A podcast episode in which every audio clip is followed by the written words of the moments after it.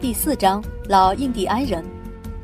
四天过去了，我站在桌旁，耳朵上夹着一支笔，面前摊着皮面账簿，眼睛望着一艘正在绕过蜥蜴舌头尖的独木舟。这是一艘红颜色的独木舟，跑得很快。单凭这一点，我就知道，这是印第安人山打罗尚的独木舟。我很高兴和罗尚见面。他向我父亲出卖珍珠已有好多年了，罗尚差不多每三个月来一次，每次只带来一颗珍珠，绝不多带。不过珍珠的质量总是顶呱呱的。我跟父亲干活后不久，罗尚拿来过一颗漂亮的珍珠，有两克拉多重。罗尚把独木舟拖上沙滩，登上小路走来，我望着他。巴望他会带来一颗像上次那样的珍珠，因为上次出海收获太小，五船贝壳里找不出一颗滚圆或梨状的珍珠，只有扁的和奇形怪状的，都没有什么光泽。罗尚轻轻地敲了敲门，我去开门，请他进来坐下。我走了一夜，罗尚说：“要是你不在意的话，我倒情愿站一会儿。”罗尚从来不肯坐一坐，他长着两条印第安人的细腿，不过胸部宽厚，手臂粗壮，能一连划几小时船都不觉得疲倦。罗尚说：“今天早上我碰见你们的船，靠近马勒多纳多那里，他们到塞纳尔佛岛去了。这一带采珠不太顺手吧？”老印第安人挺机灵的，看我一眼说：“不，很顺手。”我说。他来出卖珍珠，跟他说采珠不顺手是不聪明的。那么船为什么要到塞纳尔佛去呢，先生？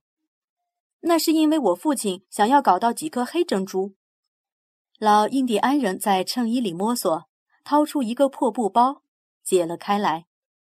我这里有一颗黑珍珠，我一眼就看出，这是一颗圆滚滚、质量上乘的珍珠。跟我三个月前从他手里买的那颗差不多，我把它放在天平上，用小铜筹码称分量。二点五克拉，我说。父亲从来不和罗尚讨价还价，给的价钱总很公道。他吩咐我也要这么做，就因为这个缘故，尽管我们城里有四家珍珠行，老罗尚还是把他的珍珠拿到塞拉查父子珍珠行来卖。两百比索，我说，这个数目比我父亲愿意出的价钱大约要多五十比索。不过我的脑子里正在考虑一个计划，我有事要求助于他。我数了钱给他，老罗尚把钱放进衣袋，可能暗自在想：这小子没他老子精明。你常拿些好珍珠来，我说，你那边的焦湖里。一定有不少黑珍珠。要是你同意，我想去一趟下水找珍珠。找到珍珠，我照样付钱给你。看得出老印第安人有点为难。你不会潜水呀？他说。你可以教我，先生。还在你小的时候，我就常听你父亲说，把你养大不是叫你到海里去淹死，也不是送胳膊腿儿给驴棒的。父亲到塞纳尔佛去了，一个星期内不会回来。那你母亲和姐姐呢？他们会怎么说？他们什么也不会说。他们到洛雷托去了。我停了停，又说：“你教我潜水，我去找大珍珠。找到了，我付钱给你，该付多少就付多少。我找大珍珠找了这么多年，哪能一个星期就找到？”说不定你下水一次就能找到一颗大的。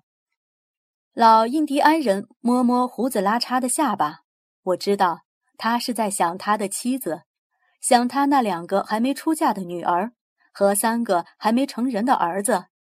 他在想他每天必须养活的几口人。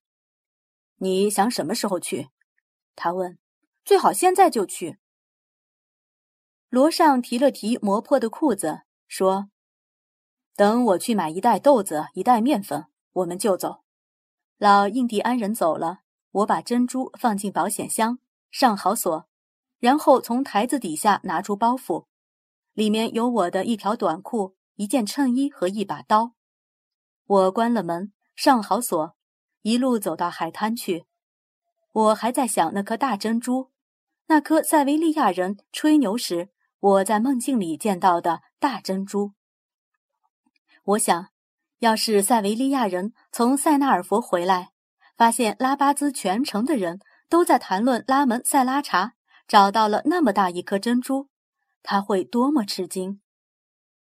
这真是一个十分荒唐的梦，只有嘴上没毛的笨蛋才会做这种梦。不过。有时也是有凑巧，梦想竟然实现了。